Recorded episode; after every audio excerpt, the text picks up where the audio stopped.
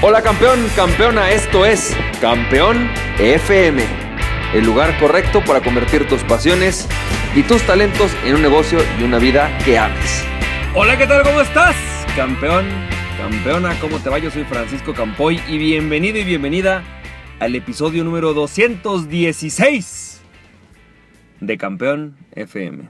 Y campeón, campeona, en estos días he pasado por estos em, típicos retos, ¿no? Que, vienen con, el día a día de, trabajar, de hacer eh, tu business, de estar, bueno, pues dándole con todo. Y la verdad es que he estado enganchado. Me estuve enganchando con una situación. Eh, esto quiere decir que había un reto que estábamos teniendo en el equipo.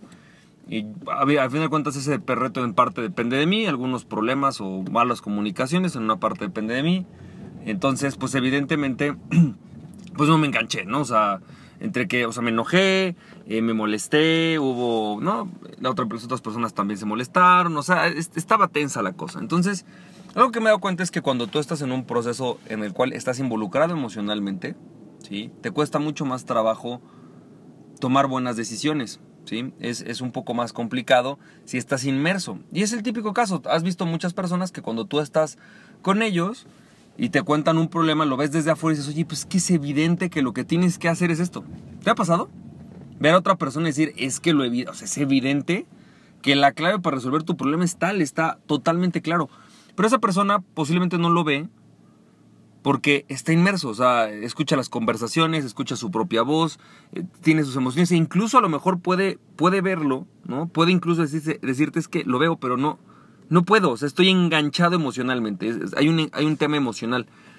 Y el tema es que cuando tú estás, cuando alguien se, se, engancha emocionalmente, pues es difícil. Difícil empezar a tomar decisiones. Así que, ¿qué puedes empezar a hacer y qué, qué, qué acción puedes hacer? Es una acción en la cual le llamamos desasociarte de la situación. Eh, en la programación lingüística hay muchas técnicas. Hoy no voy a darte alguna de estas técnicas de autohipnosis. Más bien lo que voy a hacer es explicarte algo que puedes hacer que es muy fácil y que es sencillo para, para desengancharte. Lo primero que vas a hacer cuando estás en una situación en la cual te veas que posiblemente estás involucrado emocionalmente, estás enojado, molesto, triste, eh, decepcionado, defraudado, tal, ¿no? Es, primero que nada vas a, eh, empiezas a, quiero que empieces, tomas una, una respiración, tomas una respiración y, y tomas un par de respiraciones profundas hasta el punto en el cual te empiezas a relajar, ¿no? Te relajas si estás en ese momento en el cual, en el, en cual posiblemente acabas de tener la pelea o no te relajas más, ¿no? Tomas la cantidad de respiraciones que sean necesarias hasta relajarte. Y es importante que hagas esta técnica en el momento en el cual estás a solas, es decir, te, te alejes incluso de la situación que te pone mal emocionalmente, ¿ok? Entonces respiras, ¿no? Traes a este momento esa situación que te pone de malas, posiblemente es con alguien que tú conoces, con alguien cercano. Y lo primero que vas a hacer es, en el momento en el cual vas a hacer el chasqueo de mis dedos, vas a ver toda la escena desde afuera, como si fuera una película, ¿no? Y posiblemente lo ves desde, lo empiezas a ver desde arriba, ¿ok? Entonces, ya te disociaste, estás viéndolo desde arriba, factiblemente está a unos metros, ahora quiero que lo alejes el doble de distancia, y ahora quiero que el chasqueo de mis dedos lo pongas a una distancia en la cual sientas que estás totalmente seguro y que puedes verlo como si fuera una película distante, ¿ok? Algo que está por lo menos a unos 20 o más de 20 metros de distancia, ¿ok? Listo, perfecto. Está lejano. Y entonces ahora que tú estás viendo esto desde lejos, em, vas, a, vas, a, vas a ver que existen dos o más partes, es decir, una persona, que es la persona que representas tú, que estás, posiblemente seas tú, pero estando aleja, alejado o alejada, ¿sí? Y, está la otra persona o el otro grupo de personas.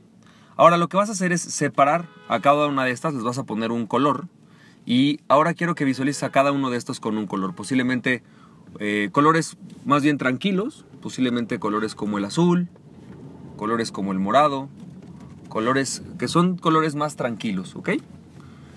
Y a cada una de estas, a cada una de estas, ¿sí? vas a designarle un post-it, ¿va? Todos posiblemente en el mismo color, en el mismo color azul en colores morados, ¿no? Colores tranquilos, de calma. Y vas a escribir en ese post-it cuáles son, de cada una de esas, de esas que están ahí, les vas a asignar un nombre, que no es el nombre de la persona, sino por ejemplo, Podría, posiblemente la otra persona es papá y la otra persona es mamá, ¿no? En caso de que sea un problema que tienes familiar. Eh, posiblemente la otra persona es, eh, no sé, posiblemente sea eh, responsable de producción y el otro responsable de diseño. Posiblemente el responsable de diseño eres tú, no, no lo sé, no sé cuál sea tu rol, pero simplemente le vas a quitar el que eres tú, vas a poner y vas a quitarle el nombre de la otra persona, vas a ponerle un rol, ¿sí? Un nombre. Algo como producción, diseño, desarrollo, recursos humanos. Y entonces vas a poner cuáles son las responsabilidades de cada una de esas áreas, cuáles son las responsabilidades en esta, en esta situación, cuál es la situación, vas a, vas a hacer un mapa, ¿no? En donde vas a describir la situación, qué está pasando, qué sucede, cuál es el flujo de las cosas, y vas a empezar a poner cuáles son las necesidades de cada una de estas partes. ¿Cuál es la necesidad, por ejemplo, del, post, del primer post-it? ¿Cuál es la necesidad del segundo post-it? ¿Cuál es la necesidad del tercer post-it? Tercero, ¿no? ¿Cuáles son sus retos? ¿Qué parte no está haciendo bien? Todos tienen algo que podrían mejorar, entonces, ¿cuáles son los retos de cada uno? Cuando uno le dice al otro, ¿sí? Oye, esto es lo que te falla, en realidad, ¿qué feedback válido le está dando? ¿Que qué responsabilidad o necesidad posiblemente no está cumpliendo a cabalidad? ¿O no está logrando transmitir a cabalidad? o no está logrando ejecutar a cabalidad. Y entonces una vez que has desasociado cada una de estas partes, ¿qué decisiones puedes tomar? Y sobre todo, ¿qué decisiones puedes tomar en conjunto? Totalmente disociado. Te voy decir, la magia de esta, de esta técnica, o de esto, que, de esto que ahora estoy empezando a hacer, es que funciona mucho porque dejas de pensar en que eres tú o es la otra persona. Es más, durante la conversación, cuando lo platicas con alguno de ellos, no digas, Juan o Pedro está fallando, o yo estoy fallando, di, producción está fallando, diseño está fallando, eh, em, desarrollo está fallando, ¿sí? Y, ah, producción es responsable de esto. Producción está haciendo bien esto, desarrollo está haciendo bien esto, estas son las responsabilidades de tal. Ahora, ah, no, no son sus responsabilidades. Ok, dialoguemos. ¿Cuáles serían las verdaderas responsabilidades? ¿Cuáles son los verdaderos retos? Todo esto hace que tú, de alguna manera, puedas desarrollarte de forma adecuada, puedas negociar de forma adecuada y ahora viéndolo desde afuera, ¿qué puede negociar cada una de las partes? ¿Qué puede hacer? ¿Cuenta con los recursos? ¿Qué recursos necesitaría el post-it 1 para lograr lo que le pide el post-it 2? Haz preguntas. ¿Qué cosas tendría que considerar el post-it 1 que son importantes para el post-it 2? Está increíble porque esto lo que hace es desasociarte, es quitar el valor emocional de las cosas. Espero que esto te haya funcionado. Te mando un fuerte abrazo y recuerda aquella persona que se conoce a sí mismo es invencible y conoce a ti mismo y nada ni nadie podrá Verde tu pasión, campeón, campeón, nos estamos viendo. Bye bye.